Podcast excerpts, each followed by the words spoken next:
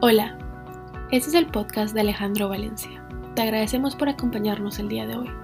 La palabra de Dios y el Espíritu Santo transformaron la vida de Alejandro y a través de este podcast espera que otras personas conozcan a Dios. Nuevamente, gracias por acompañarnos y esperamos que disfrutes la charla.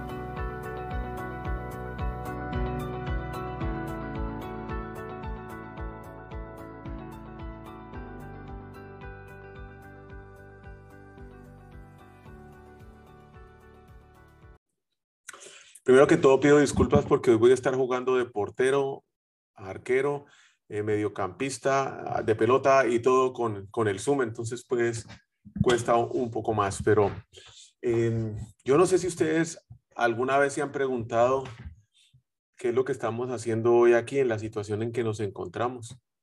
Y, y esa es una pregunta que muchas veces aparece cuando estamos solos eh, a medianoche despertados y estábamos ah, llenos de sudor. Y es que además esa pregunta no viene, no viene sola. Es una pregunta que viene acompañada con un hoyo profundo en el estómago, que trae escalofríos, noches sin dormir, donde ni tragar un bocado de comida se puede. Y donde si uno no es cuidadoso y se agarra de algo, pareciera que ese hoyo se lo va a tragar a uno por completo dejándonos en un lugar donde parece que no existe salida, que estamos completamente asfixiados, ahogados. Explicar cómo se siente el miedo eh, es algo difícil, pero creo que muchos de nosotros nos podemos identificar eh, o lo podemos identificar con esta descripción. Y es que una vez el miedo entra en nuestro sistema, uy, eso nos deja buscando respuestas, nos deja con los porqués, buscando algo de seguridad, algo certero. Porque todo lo que está a nuestro alrededor es una calamidad. Vemos cada vez más grande el siguiente problema. Y ahí empieza la pregunta, ¿y por qué Dios me tiene en estas? ¿Y es que acaso Dios está aquí a mi lado? Este mes, mm, ahorita el 10 de agosto, cumplo un año de estar viviendo en Houston. Y algo que a mí me tiene súper sorprendido es la rotación de la propiedad raíz. Eh, las casas se venden como pan calientes, como dulces en la puerta de un colegio. Y es que yo no tengo que ir mucho más lejos que salir y caminar aquí enfrente, alrededor del, de la casa, del apartamento, para, para verlo. Y es que es diario o casi a diario. Eh, y lo que más me sorprende son los precios de unas casas que están a punto de caerse. Y que yo diría, por esa casa no le da uno nada, pero sale al mercado la casa y es en cuestión de días, sino horas, que la casa ya se, venció, se vendió. Lo que creo que más se demora es que el dueño de la casa decida venderla, porque una vez ese man la pone a la venta, en horas se va, se va la casa. Pero para el momento en que, las que los que compraron la casa terminan el proyecto, algo que no les toma más de cuatro a seis meses, es imposible reconocer ese lugar. Desde la estructura interna uno ve cómo arrancan todo, tumban todo y construyen una er, estructura interna. Claro, como aquí todo lo construyen con madera, es mucho más rápido el proceso. Pero desde esa estructura interna hasta los detalles más pequeños, desde el sótano hasta el techo, se encargan de dar vida nueva a lo que una vez fue una casa desvencijada, descuidada y acabada, con unos jardines preciosos. Para mí es claro que aquellos que compran esas casas no ven lo que yo veo. Ellos no ven las circunstancias actuales o la condición en que se encuentran las casas. Ellos ven su potencial. Ellos ven la belleza del lugar. Ellos ven las oportunidades. Y debe ser un negocio, pero buenísimo, porque no han ni siquiera terminado de finiquitar la casa. No han terminado el proyecto. Y esas casas nuevas ya se vendieron. Pero se vendieron por tres o cuatro veces el precio por el que la compraron. ¿No será pues que Dios, eso es lo que está haciendo en nuestras vidas? Cuando nada tiene sentido, cuando estamos derribados en el piso, sin aire, cayendo en ese hoyo que se traga todo lo que para nosotros en algún momento tuvo valor. ¿Qué pasa si es que Dios en este momento está arreglando nuestro corazón? Y aquí viene el primer versículo que mueve mi cabeza y es la segundo 2 de Corintios 5, 17. Por lo tanto, si alguno está en Cristo, nueva creación es. Lo viejo ha pasado, ha llegado lo nuevo. Exactamente igual como pasa en estas casas. Pero la verdad es que ninguno de nosotros queremos pasar por esa remodelación, porque una remodelación del corazón es dolorosa, nos aflige, nos duele y nos lleva a enfrentarnos con nosotros mismos, que muchas veces yo creo que es la parte más difícil de esa remodelación, con cosas que no nos gustan de nosotros mismos o con cosas que no queremos hacer, nos vemos obligados a hacer cosas que de otra forma, si no es por esa circunstancia, si no es por esa situación, haríamos. Y lo que es peor, no queremos dejar muchas de las actitudes o acciones que en el pasado realizábamos. Hay que tener claro que la incertidumbre no es una sentencia que vamos a tener para el resto de nuestra vida. Nosotros no estamos sentenciados por el resto de nuestros días para estar en ese hoyo sin fin, batallando, preocupándonos por cada pequeño detalle de nuestro futuro y haciendo cábalas de cómo van a ser esos futuros que todos se ven confusos. Que si existe un propósito en este momento o que si es una oportunidad para redefinirnos como personas y hacer cambios positivos en nuestras vidas y que impactarán a muchos más. Yo creo que sí, porque esto no es una historia que alguien me lo haya contado yo la he vivido, he pasado por esa remodelación. Era una casa desvencijada en donde Dios metió la mano y aún sigue trabajando en muchos detalles. Y claro, también en la estructura, que si ha sido fácil. No, no, no, no ha sido fácil. He llorado, he estado de rodillas, he pasado noches sin dormir, he estado afligido, sin entender qué pasa y preguntando por qué es. ¿Por qué pasa esto? ¿Para qué? Pero lo que sí he llegado a comprender es que lo que Dios ha hecho en mi vida es muchísimo más grande de lo que yo tenía antes. Que la situación que hoy nos tiene aquí en Houston solamente la puedo agradecer a Dios, no la leucemia, por ese amor y esa misericordia en donde he visto que Él me trata hoy pero especialmente en esos momentos difíciles, donde Él ha trabajado como un bonsai en mi corazón y seguramente como los constructores que compran esas casas que están desbaratadas y desvencijadas, Él no ha visto el estado en que llegué, ni mucho menos las razones por las cuales yo llegué muchas veces a ese estado, porque no fue por la leucemia. Tampoco ve las circunstancias en las cuales hoy estamos muchos de rodillas. Él nos ve con ese amor infinito, donde ve nuestra capacidad, donde ve nuestra belleza, donde ve nuestro potencial, donde muchos de nosotros seguramente ni siquiera lo vemos cuando nos paramos en, en un espejo. La clave yo creo que para que no nos perdamos en ese hoyo negro es no perder nunca y en ningún momento la calma. Pero especialmente es tener claro en qué confío, en qué me voy a agarrar, de qué me voy a agarrar. No, de quién me voy a agarrar. Y ese es Dios, ese es Jesucristo. Porque pensamos de qué o de con qué voy a salir de esta. No, no. Es con quién. Y ese es Jesucristo. Dios usa la incertidumbre y todas las circunstancias de nuestra vida para remodelar nuestro corazón. Cuando sentimos ese pánico detrás de las costillas, y ese hoyo está creciendo en el estómago. ¿Quién se identifica con eso? Es nuestro corazón pidiendo ser remodelado por algo que sea resiliente y más hermoso, algo que solamente Dios puede hacer. En el momento que usted y yo permitimos que Dios tumbe esas paredes, esos muros, y nos prepare para que de alguna manera eh, podamos experimentar esa transformación para la cual yo no tengo ninguna explicación, pero sé que Dios la ha hecho en mi vida y de la cual puedo testificar que el temor y las preocupaciones se fueron y que ese temor y esas preocupaciones fueron cambiadas, fueron transformadas por un propósito y una confianza, es cuando Dios nos empieza a hacer nuevos. A mí nadie me está diciendo esto, ni es que lo haya leído en un, en un libro es algo que yo personalmente he vivido Y creo que muchos de los que hemos estado acá, cuando empezamos a caminar con Dios, empezamos a sentir el miedo desvanecer,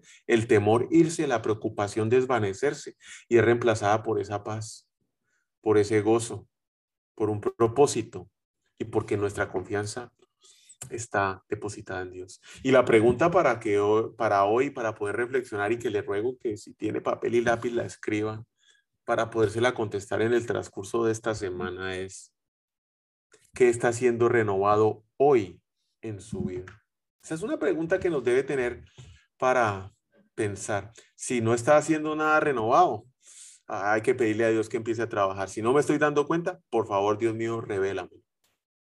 Pero estoy seguro que algo en nuestras vidas está siendo renovado hoy. ¿Qué? Yo sé en mi vida que está siendo renovado hoy. ¿Lo sabe usted?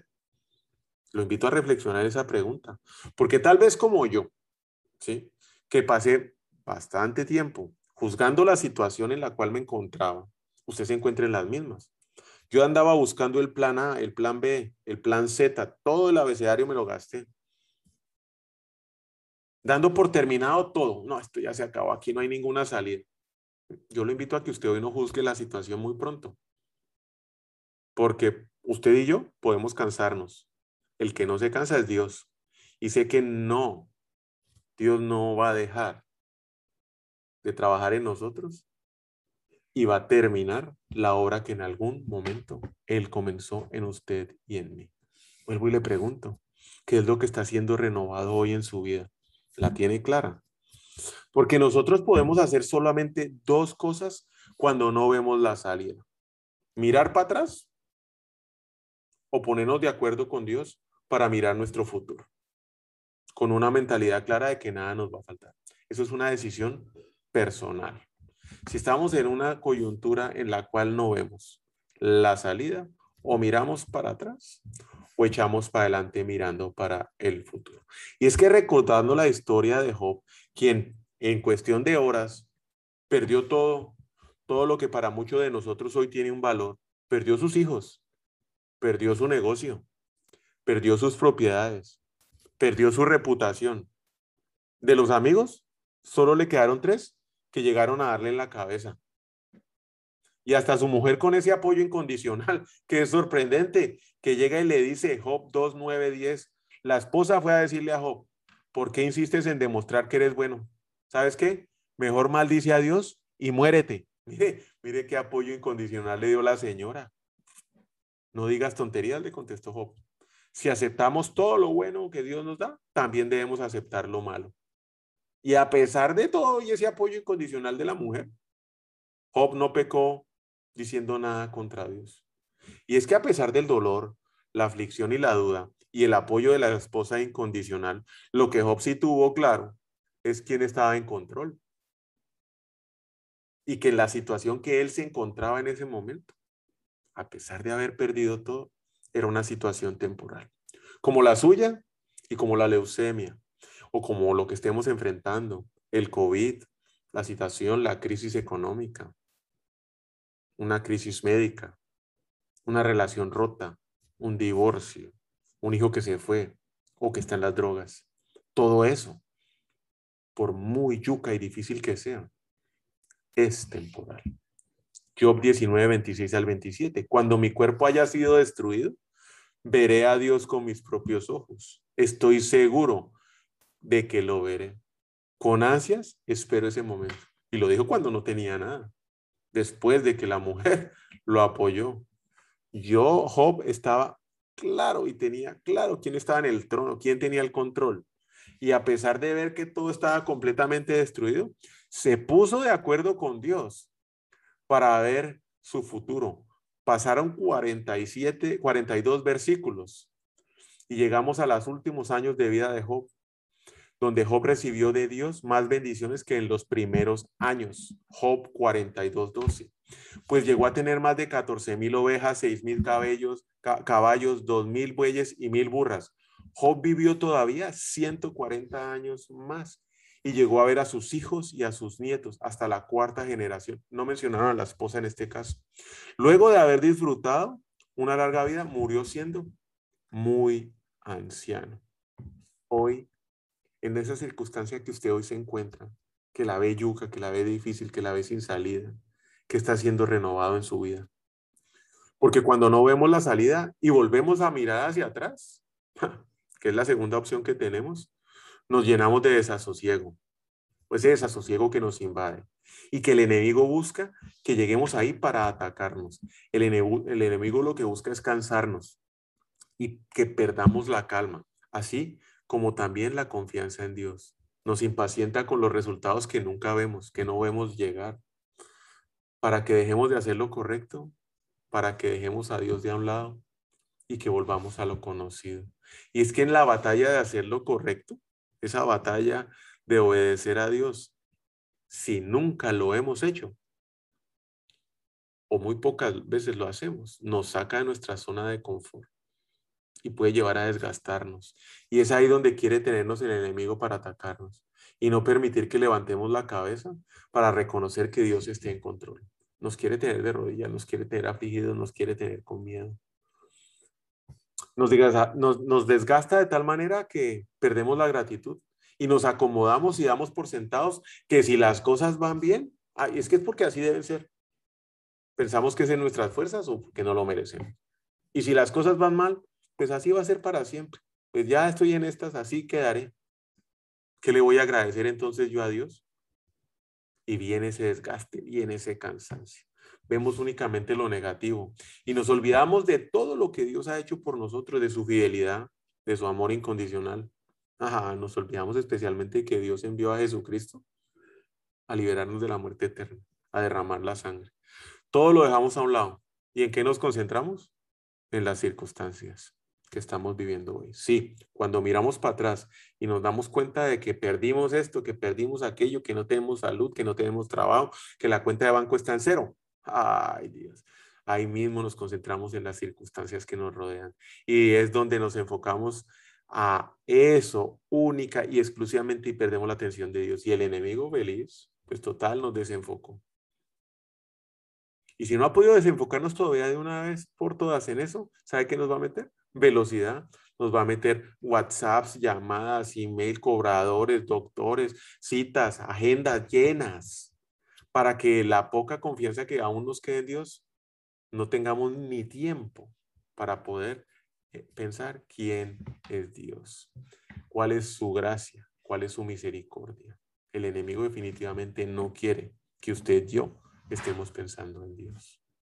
Salmos 27, 14. Por eso se armó de valor por eso me armo de valor y me digo a mí mismo, pon tu confianza en Dios. Sí, pon tu confianza solo en Él.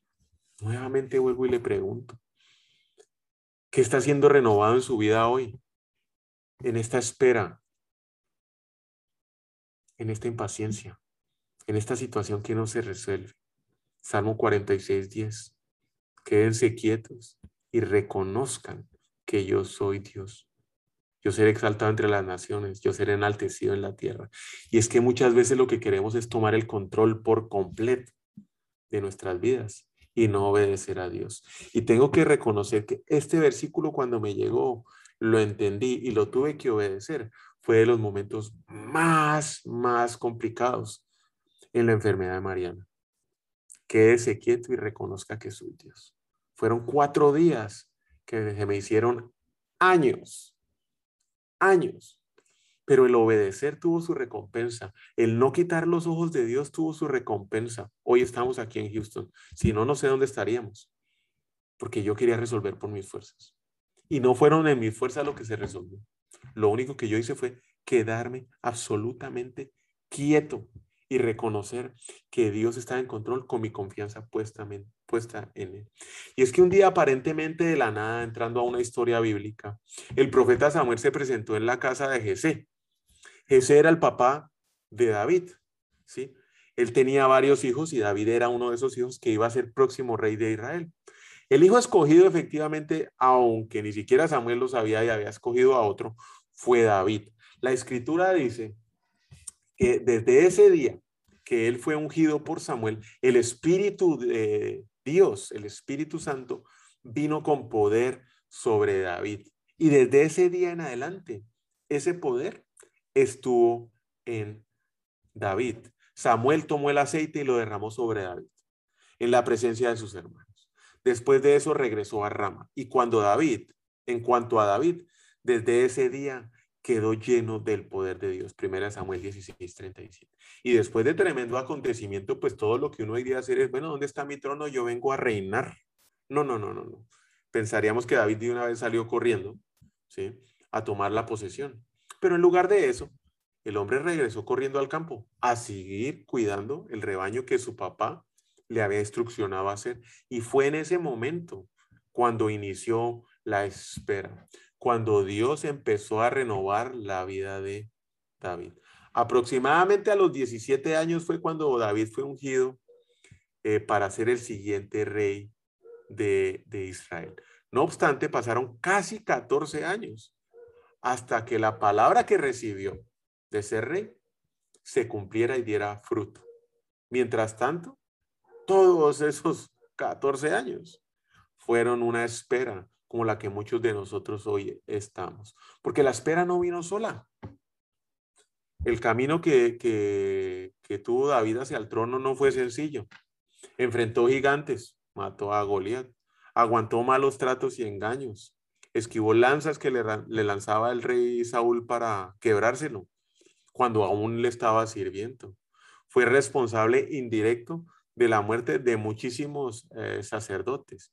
Y cada vez que David se acercaba a lo que Dios le había prometido, ese man la veía más lejos porque algo peor le sucedía.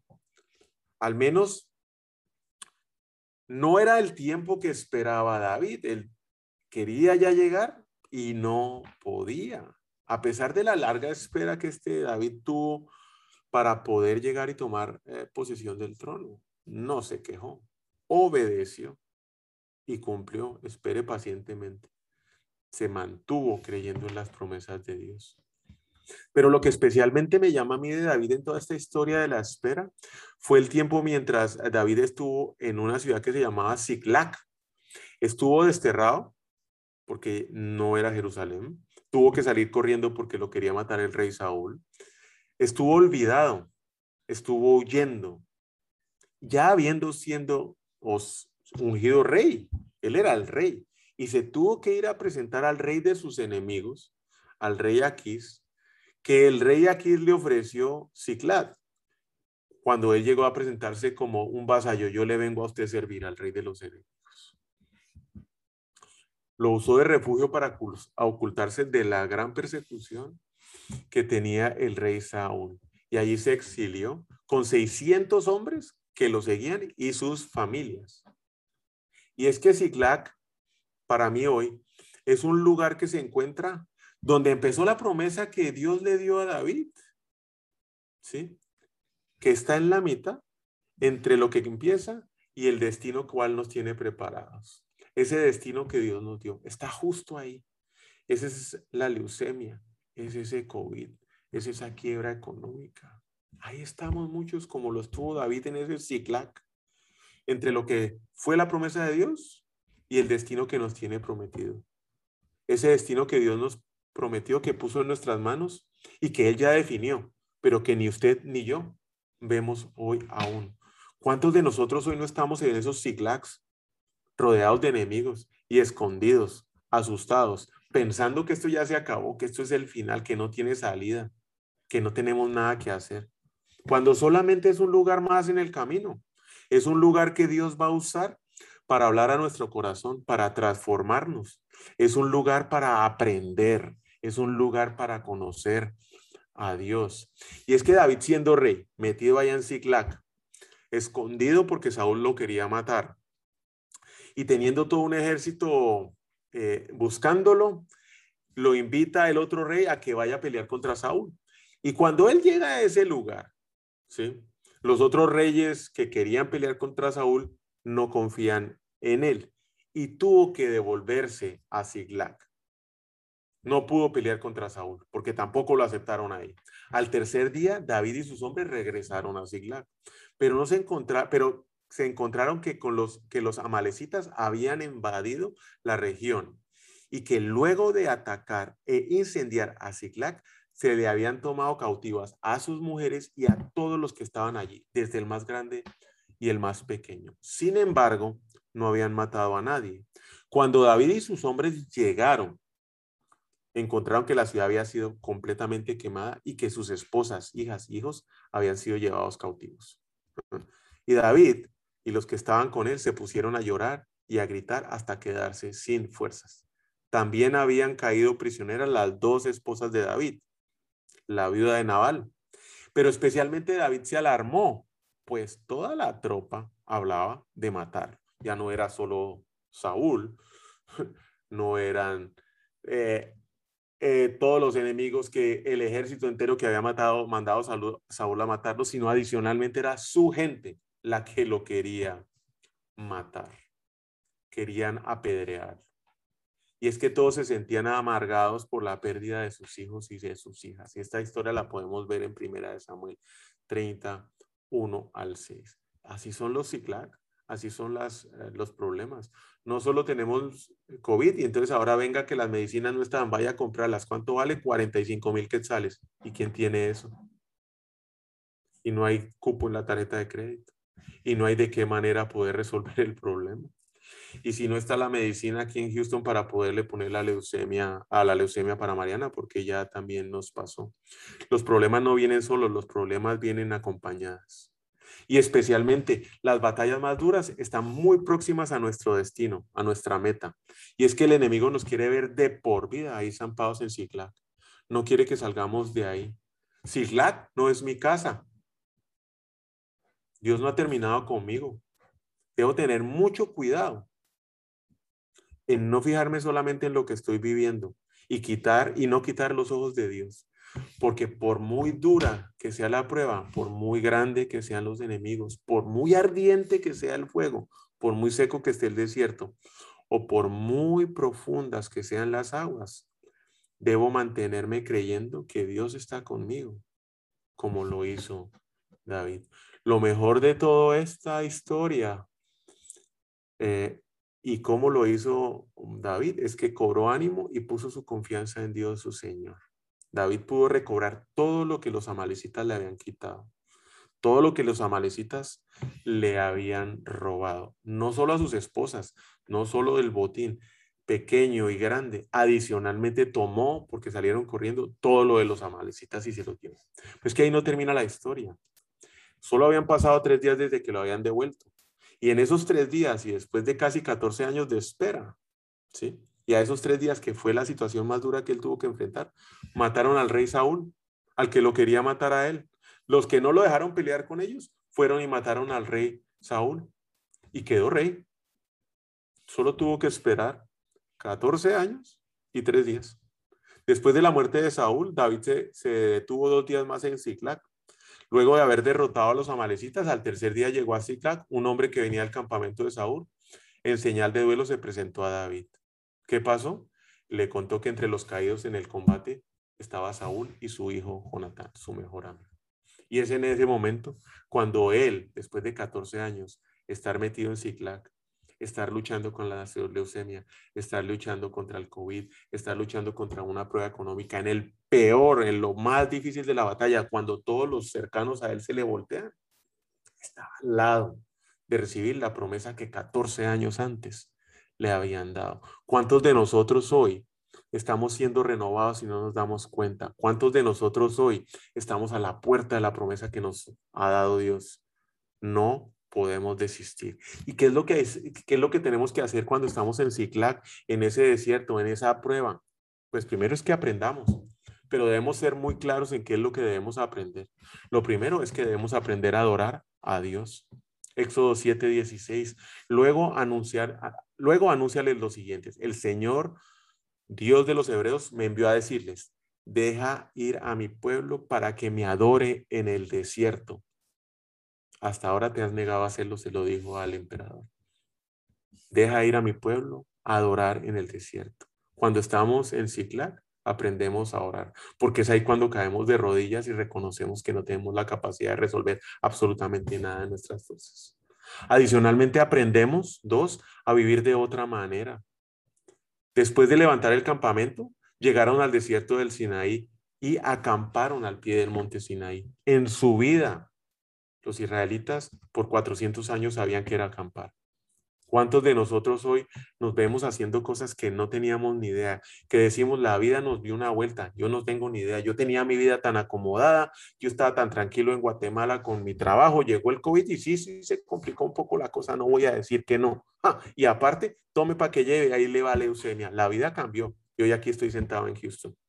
¿Qué voy a hacer mañana? No sé, porque vivo un día a la vez. Aprendemos a vivir de otra manera. La vida nos cambia, las prioridades nos cambian. A muchos, la el, el COVID hace un año nos cambió la vida. Y lo que era importante para nosotros antes, hoy ya no lo es. Ni siquiera compramos ropa porque preferimos andar en pijama trabajando desde la casa. Tres, aprendemos a ofrendar.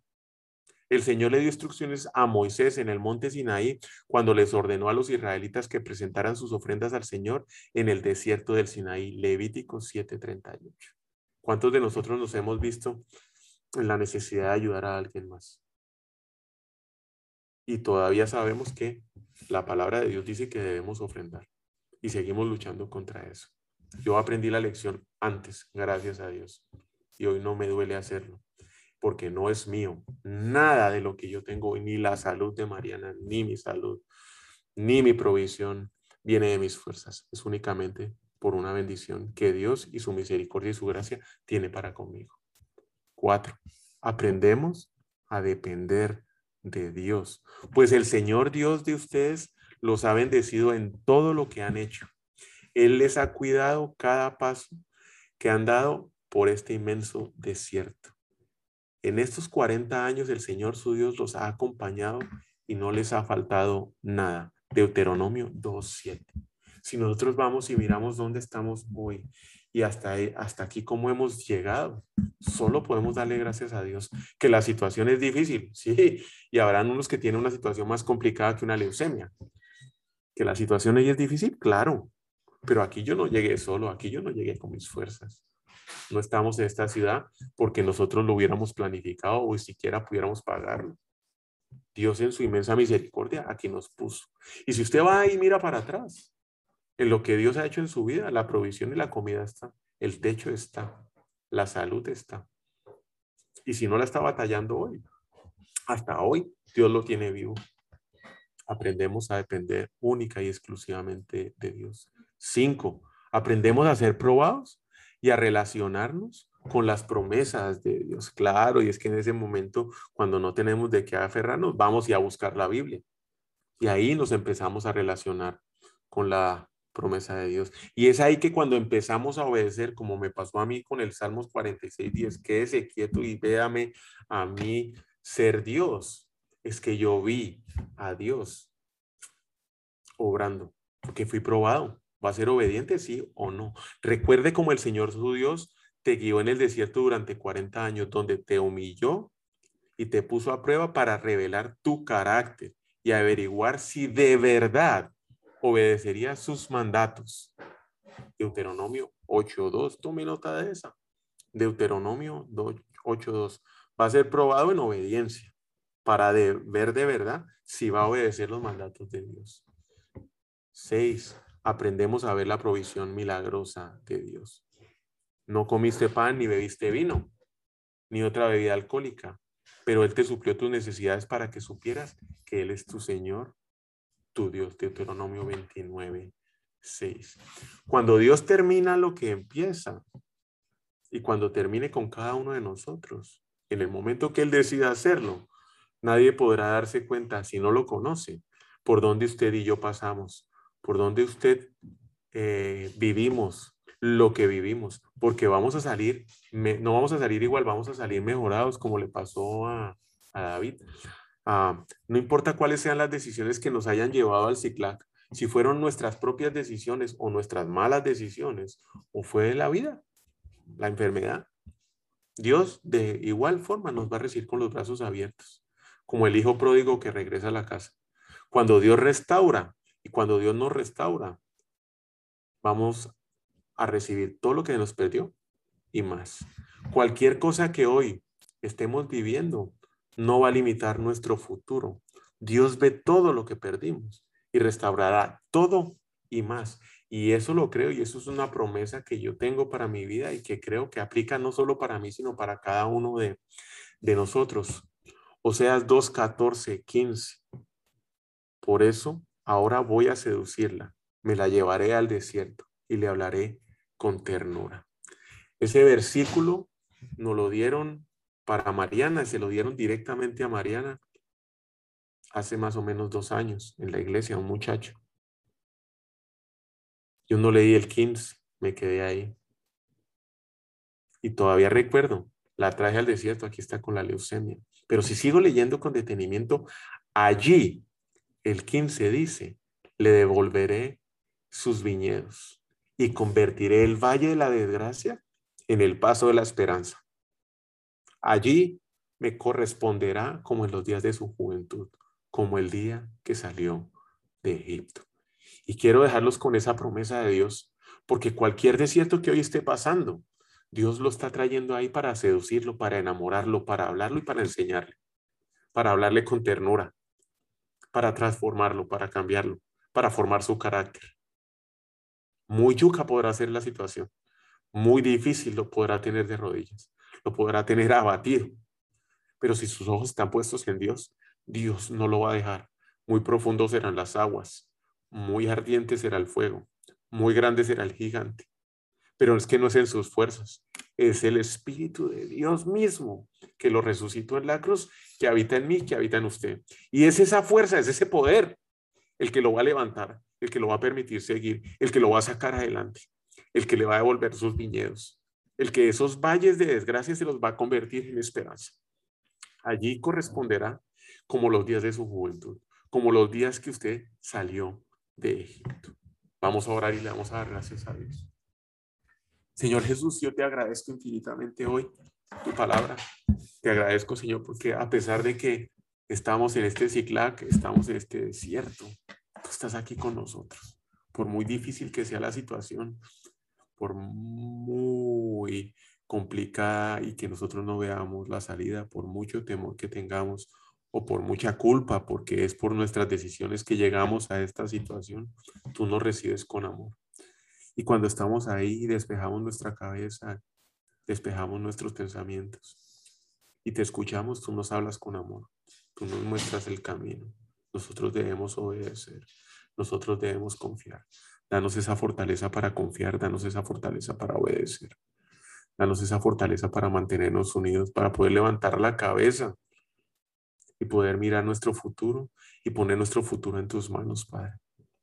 Te agradezco, Señor, por cada una de las personas que hoy aquí están reunidas, Señor. Te agradezco, Señor, porque yo sé que tú estás obrando los corazones de cada uno de ellos. Que por muy difícil que sea la circunstancia, tú nos vas a llenar a todos de paz, tú nos vas a llenar a todos de consuelo. Tú eres esa roca sobre la cual construimos nuestra vida, Señor, y en la cual confiamos. En el nombre de Cristo Jesús. Amén. Les deseo que tengan una excelente semana, que, que sea hoy, mañana otro día, que hoy esta noche Dios los llene de su paz, los llene de su gozo. Y los quiero muchísimo, agradezco mucho eh, que me tengan la paciencia para, para acompañarme todos los miércoles constantemente y ese bombardeo de WhatsApps que envío constantemente. Dios los bendiga, Dios los llene y nos vemos el próximo miércoles. Muchísimas gracias. Gracias a todos. Chao.